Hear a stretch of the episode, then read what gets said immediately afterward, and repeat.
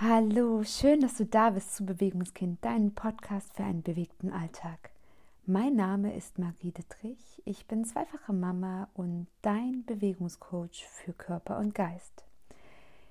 In der heutigen Podcast-Folge darf ich die wundervolle Mareike von Mindflow Kids begrüßen.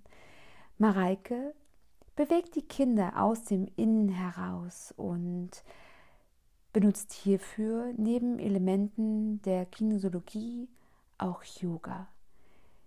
Ich wurde durch Mareike sehr, sehr inspiriert und ich finde ihre Ansichten gerade zu der heutigen Zeit der Corona-Pandemie wahnsinnig erdend und entspannt. Ich wünsche dir nun ganz, ganz, ganz viel Spaß bei diesem Interview.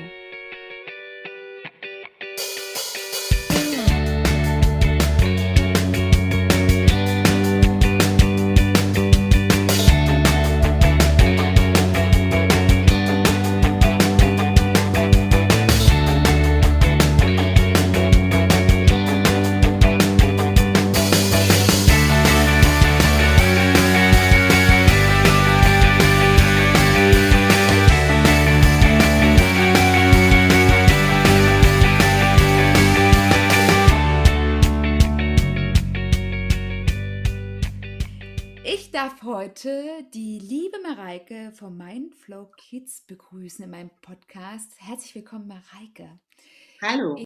Ganz zu Beginn, da wir uns auch persönlich nur über Instagram kennen und die Zuhörerin natürlich dich vielleicht noch gar nicht, möchte ich dich bitten, dass du dich kurz einmal vorstellst.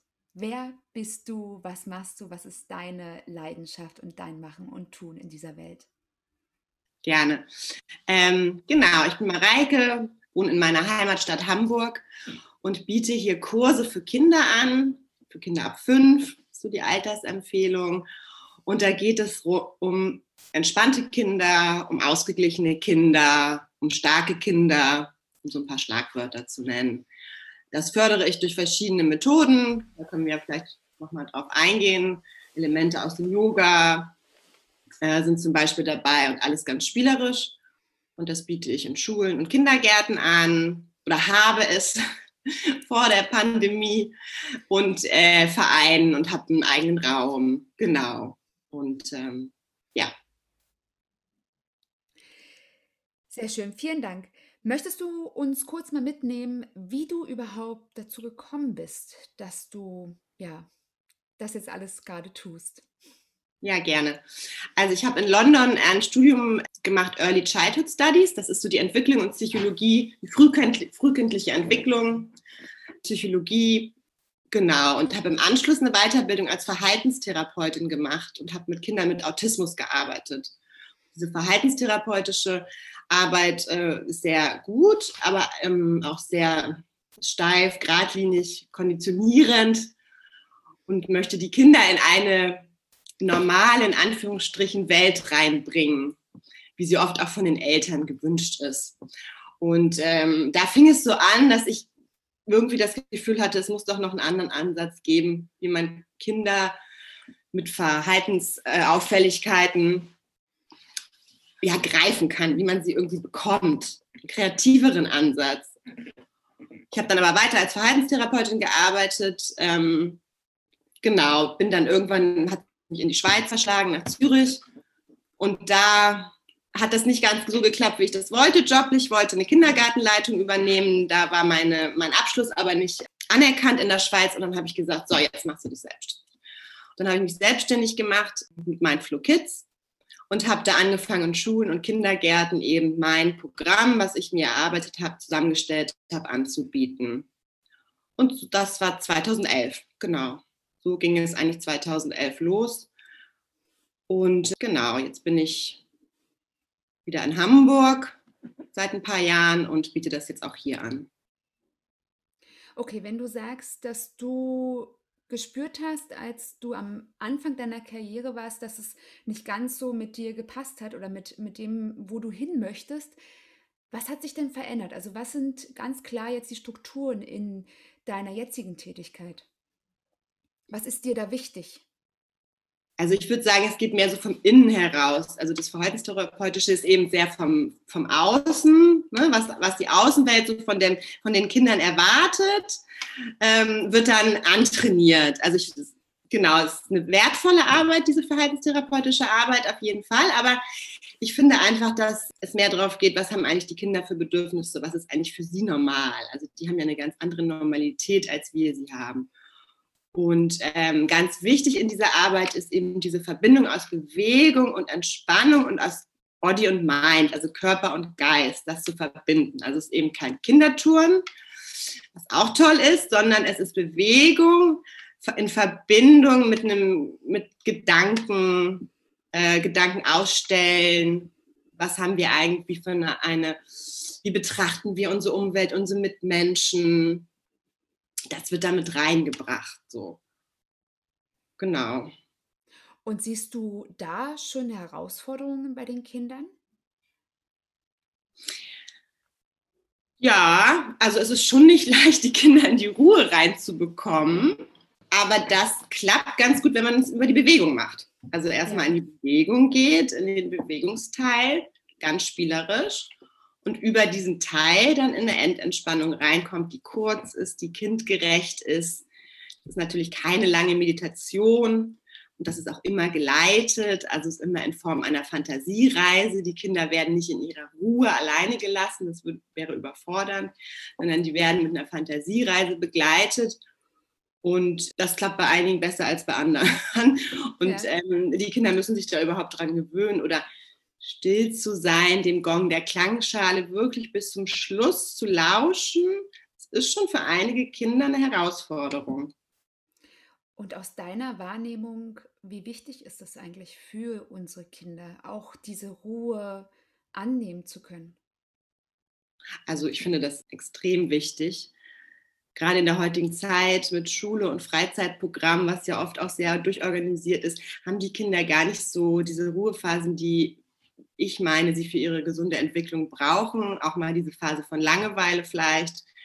Genau, und da in so eine ähm, Entspannung und einfach mal runterzufahren. Auch die Kinder machen sich schon Gedanken und Sorgen und haben Stress von außen, machen sich selber Stress, vergleichen sich und das einfach mal auf Reset zu setzen, zu entspannen, loszulassen, einen Raum zu haben, wo sie so sein können, wie sie wollen, wo es nicht auf Leistung ankommt, sondern auf gemeinsam was probieren und ähm, es geht nicht darum, wer ist der Beste, der Schnellste.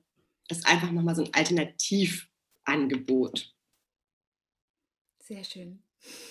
Hört sich auf jeden Fall sehr, sehr, sehr, sehr ernst auch irgendwo an.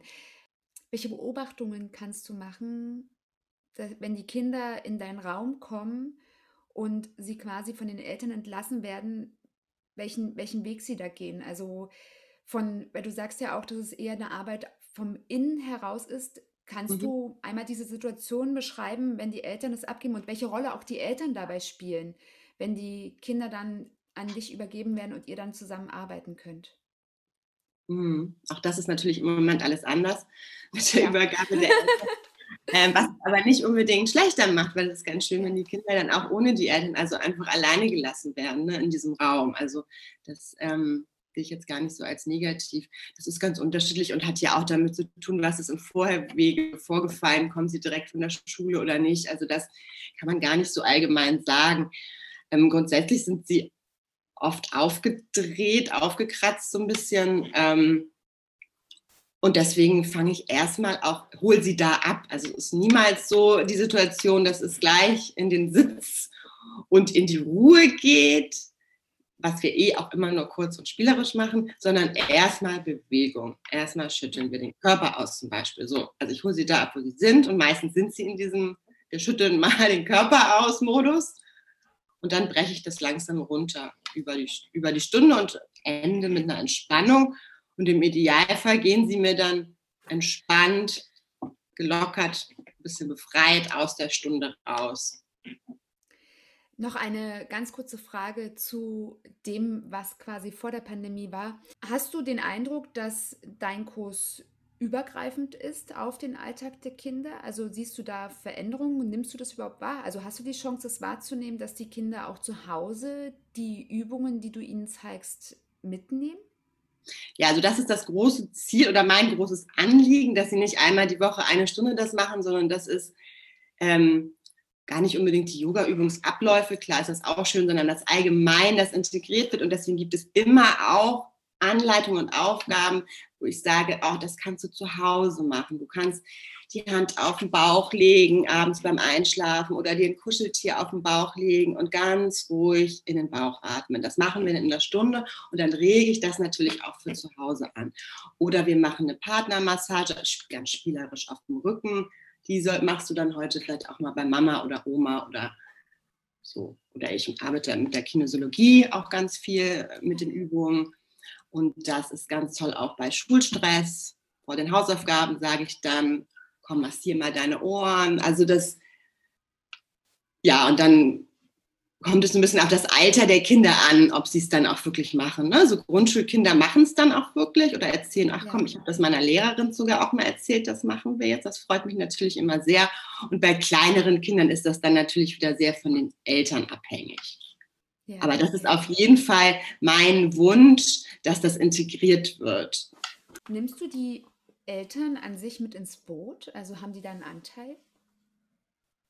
Ja, wenn sie wollen. Also es gibt ja auch Eltern, die sagen so, mein Kind ist jetzt eine Stunde hier und so, aber die meisten Eltern, die diese Form des Angebotes suchen, haben ja schon irgendwie auch ein Interesse daran. Das muss ich wirklich sagen. Also deswegen bin ich immer im Austausch mit den Eltern und es gibt auch oft von mir per E-Mail oder WhatsApp oder einen anderen Kanal ach, den Spruch haben wir heute gemacht oder das war unser Sonnengruß heute, dann kriegen die den Text.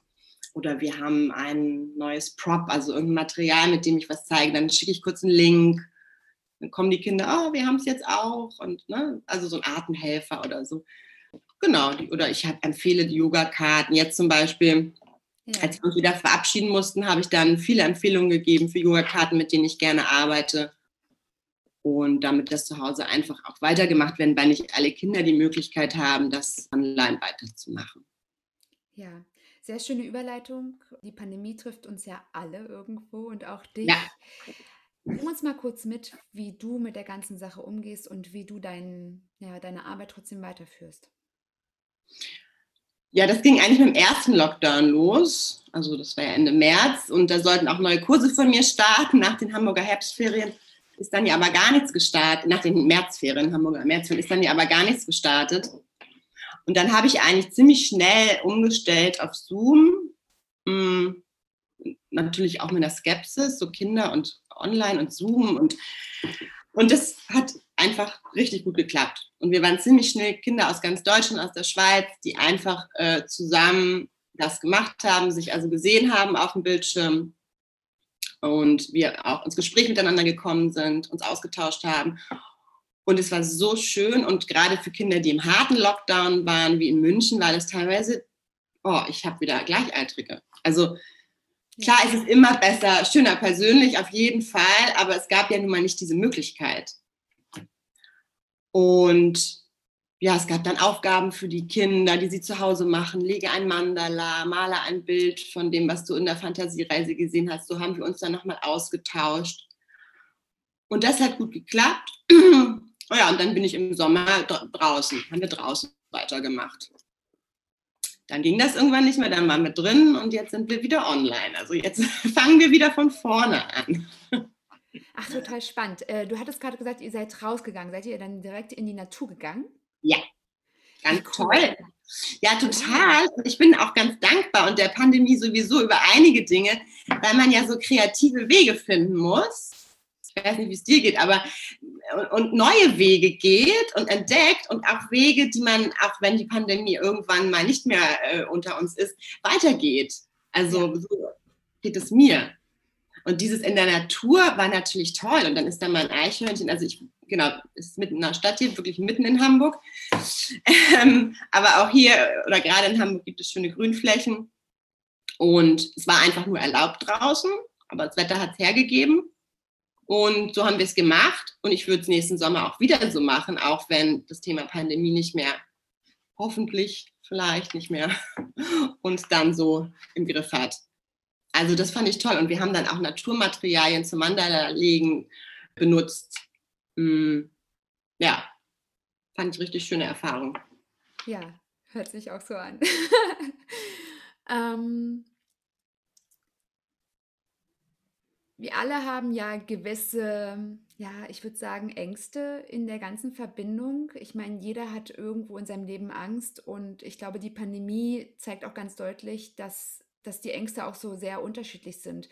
Stellst du das auch bei den Kindern fest, dass diese Ängste hochkommen und dass die ja unterschiedliche Intensitäten haben? Und wenn ja, wie gehst du darauf ein? Mhm. Genau, das Thema Angst ist ein großes Thema, auch unabhängig von der Pandemie, weil das viele Kinder einfach blockiert, unbewusst. Und äh, viele der, der Übungen, die ich mache, sind eben auch angstlösend. Blockaden lösen jetzt speziell auf die Pandemie, muss ich sagen, finde ich es sehr unterschiedlich von Kind zu Kind. Es ist immer Thema bei uns in den Stunden, nicht weil ich es zum Thema mache, sondern weil die Kinder es zum Thema machen. Es ist immer irgendwie, oh, wir haben zum Beispiel so einen, ähm, hast du vielleicht mal auf Instagram gesehen, so einen Teddy, ein Yoga-Teddy. Ja der immer dabei ist und ähm, dem, dem wird, wurde dann ein Mundschutz gebastelt. Ne? Also das ist immer irgendwie Thema, aber fast schon spielerisch. Und damit verarbeiten sie es ja auch. Wir basteln ja. dem Teddy einen Mundschutz. Oder ich hatte mal so einen Stressball mit, kennst du diese Stressbälle, die man in den Händen hat und die, der hatte so Nupsis aus und ah, Corona, Corona und dann haben sie sich das zugeworfen, wir haben jetzt alle Corona. Also das ist natürlich makaber, aber für die Kinder wiederum so verarbeiten sie es auch. Es gehört halt zu ihrem, unserem Alltag einfach ja. dazu. So, ähm, aber um nochmal deine Frage zurückzukommen mit den Ängsten der Pandemie. Ich glaube schon, dass sie das unbewusst haben und dass sie auch wissen, oh, wir können Oma und Opa nicht sehen. Solche Themen zum Beispiel, dass das auf jeden Fall ein Thema ist und dass es einfach wichtig ist, dass man offen mit den Kindern auch zu Hause das bespricht. Ja, ja. Das nicht totschweigt und sagt, ach, die sind noch so klein, sondern dass man das einfach offen bespricht. Äh, ja, wir machen das alles hier gerade, weil wir Oma und Opa schützen wollen. Mm, ja. Und wenn wir alle gemeinsam jetzt die, den Maßnahmen folgen und das machen, dann so schützen wir sie und so wird das dann auch alles wieder ein gutes Ende haben. Wenn jetzt eine Zuhörerin oder ein Zuhörer jetzt sich denkt, oh ja, ich will das gerne auch mal ausprobieren, ist es möglich, in deinen Kursen jederzeit teilzunehmen? Ja. Also es gibt kein ähm, Start und Ende. Ne? Das ist eine fortlaufende Sache. Es gibt äh, Rituale, die wir jedes Mal machen. Also wir haben immer einen Sonnengruß spielerisch, betone ich immer wieder. Wir haben immer wieder bestimmte Aufwärmübungen wir haben auch ein Ende und dann gehen wir immer auf eine Reise und die ist immer unterschiedlich. Manchmal ähm, überschneiden sich Übungen, dann kennt man die, klar, auch wichtig, gerade bei Kindern. Aber man kann jederzeit äh, mitmachen und ähm, muss auch jetzt im Online-Angebot, also wenn ich die live habe, habe ich so Karte, Fünferkarten, aber ähm, nur pro Mal dann auch wirklich zahlen. Also es ist auch nur ein kleiner äh, Betrag von 5 Euro pro Mal, den ich da draufgelegt habe, einfach um dem einen Wert entgegenzusetzen. Und das kann man dann einmal machen, zahlen. So, genau. Also sehr flexibel. Um nochmal auf das Thema Bewegung zu gehen. Ja. Wie wichtig ist es aus deiner Sicht, dass gerade die Kleinsten sich wirklich viel bewegen, unterschiedlich bewegen? Wie greifst du das Thema insgesamt auf? Welche Bewegungsarten integrierst du und wie unterschiedlich gestaltest du das auch in deinen Kursen? Also erstmal vorneweg finde ich Bewegung absolut wichtig und würde es mir auch wünschen, dass es noch mehr in den Schulalltag mit integriert wird. Und das mal vorneweg zu sagen, also das war wirklich ein großer Wunsch von mir, das nicht nur in dem ein bis zwei Stunden Sportunterricht zu machen. Einmal fällt es dann oft eh aus und dann gar nicht mehr, sondern so kleine Einheiten auch im Deutschunterricht oder Matheunterricht ähm, zu integrieren. Stichwort Kinesiologie kann man da ganz toll machen. Also das finde ich total wichtig und kommt auch gar nicht so darauf an, sich unbedingt ganz viel und doll zu bewegen, sondern eher, wie man sich bewegt. Denn bei Kleinen sieht man doch auch schon, dass sie krumm sitzen und dass sie ne, nicht so dieses gerade Sitzen haben und ähm, auf sowas achte ich schon auch. Also es ist sehr locker und spielerisch, aber ich achte natürlich auch auf die Haltung ein bisschen und genau, finde das ganz wichtig. Und die Bewegungsarten, also ja, Yoga ist die Grundlage. Hm, was viele immer denken, oh, Yoga für Kinder, ähm, ist nicht zu, einer Erwachsenenstunde zu vergleichen, gar nicht Deswegen heißt es auch bei mir nicht Kinder-Yoga, sondern Mindflow Kids, ganz bewusst. Es hat viele Elemente vom Yoga und der ganze Grundsatz, der Gedankensatz ist, liegt dem zugrunde.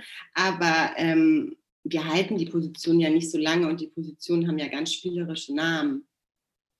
Ähm, genau, also da wird viel umbenannt.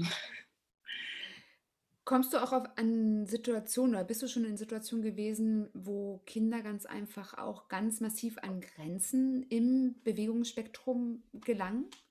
Und wie gehst du damit um?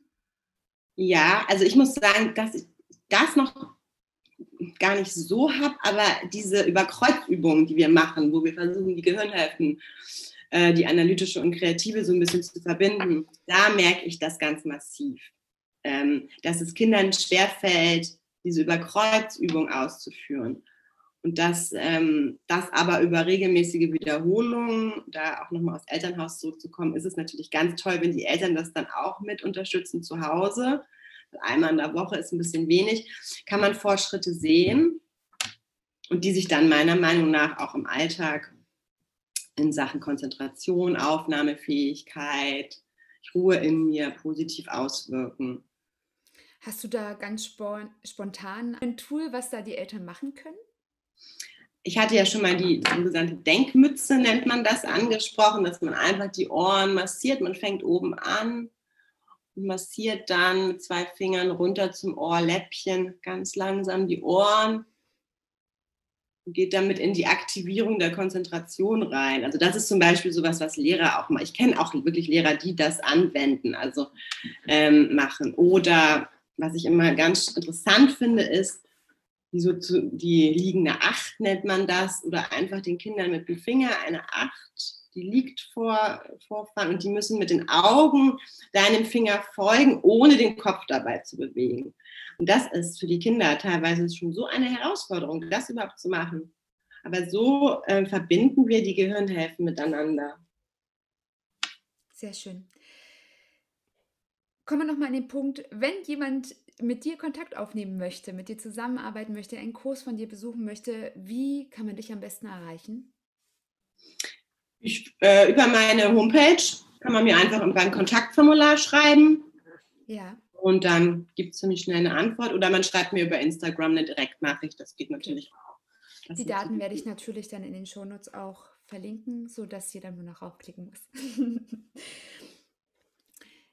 Genau. Ich habe noch zwei Abschlussfragen jetzt hier im Interview, die ich ja ähnlich immer jedem Interviewgast stelle. Das erste ist, wenn du heute etwas ändern könntest in der Welt und es hat keine finanziellen Grenzen, keine emotionalen, keine ja, Pandemiegrenzen, was auch immer. Es gibt keine Grenzen. Du könntest was ändern. Was wäre das? Ähm, ich gehe gleich wieder auf Kinder ein. Also allgemein, dass alle Kinder Zugang zur Schulbildung haben und ähm, das finde ich ganz, ganz wichtig. Und dass ich mir wünschen würde, dass das Thema Toleranz und ähm, Diversity einfach noch viel mehr integriert wird, auch in den Schulen und auch schon in den Kindergärten. Das würde ich mir wirklich wünschen, dass viel mehr ähm, Bücher äh, von ähm, Kinder repräsentieren aus verschiedenen Herkünften, mh, dass Puppen mit verschiedenen Hautfarben da sind. Also das kenne ich aus England und meiner Arbeit in England, da sind die irgendwie weiter. Also da ist das ein größeres Thema, die, äh, ja, da ist dieses Multikulturelle wird gleich schon mit eingebracht. Also das würde ich mir wirklich wünschen, dass Kinder von Anfang an ähm, ganz tolerant aufwachsen und so viel unterschiedliche Menschen sehen und wenn es nicht in, persönlich ist, dann halt in Büchern und so. Also das wäre zum Beispiel ein Wunsch. Ja, sehr schön, ja. Danke, vielen Dank. Arbeitest du eigentlich auch zweisprachig in deinen Kursen? Genau, ich biete es auch auf Englisch an, ja. Ah ja, interessant. Sehr cool. Genau, ich habe in ähm England studiert und mein Mann ist auch Engländer, von daher unsere Familiensprache ist Englisch. Und äh, ja, biete das auch an, wenn das gewünscht ist, ja. Cool. Kommen wir zur letzten Frage. Stellen wir uns vor, du bist am Ende deines Lebens, ganz unabhängig davon, wann das sein mag. Du bist schon eine alte Omi und Genau, und du sitzt so an einem Tisch, an einem wundervollen Ort, an den du dich dann später auch sehen magst, hast alle Lieben um dich herum und ihr kommt auf das zu sprechen, was du in deinem Leben geleistet hast. Und um was wird es da gehen? Was ist deine Vision von dem, was du hinterlassen willst auf dieser Welt? Das ist schon viel von dem, was ich jetzt mache, nämlich diese Kurse und die Arbeit mit den Kindern. Das erfüllt mich sehr und das würde ich gerne einfach noch, also ich hoffe dann sagen zu können, dass ich das weiter ausgebaut habe und damit noch mehr Kinder erreicht habe und noch mehr Kindern aufgezeigt habe, was es, was es für Angebote gibt, wo es eben nicht nur um Leistung geht, wo sie mal zur Ruhe kommen. Das ist schon so mein Ziel. Äh, ich hätte gerne auch noch mal ein größeres Studio. Also ich hoffe, dass ich das dann auch sagen kann. Und ähm, dass mein eigener Sohn seinen Weg im Leben findet und das später macht, was ihn glücklich macht und nicht, wo er das Gefühl hat, das wird von mir verlangt, sodass er seinen Weg findet. Das hoffe ich das auch sehr, dass ich das sagen kann. Ja.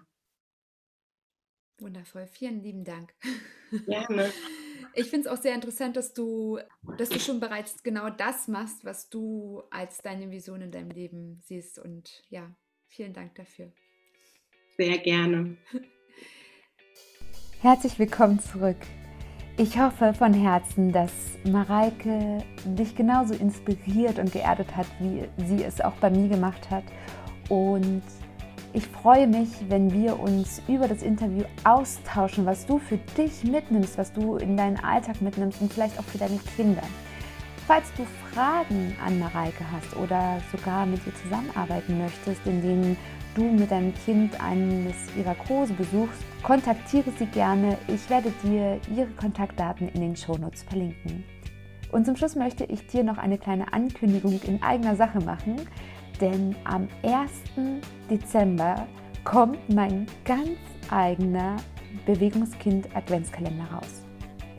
In dem Adventskalender wirst du 24 kleine Türchen öffnen können und in jedem Türchen wirst du eine wundervolle Meditation entdecken können. 24 Meditationen werden dir dabei helfen, deine eigene Meditationsroutine in deinen Alltag zu integrieren und ich wünsche mir von Herzen, dass die Meditationen dir dabei helfen, durch diese sehr herausfordernde Zeit zu kommen und dich dabei zu erden und ganz nah bei dir selbst zu bleiben. Nun freue ich mich auf den gemeinsamen Austausch. Wenn du noch Fragen hast zu dem Interview oder auch zu dem Adventskalender, melde dich ganz gerne bei mir. Auch meine Kontaktdaten werde ich dir wie immer in den Shownotes verlinken. Und bis dahin, denke immer daran, du bist so einzigartig und wundervoll. Bleibe bewegt, deine Marie.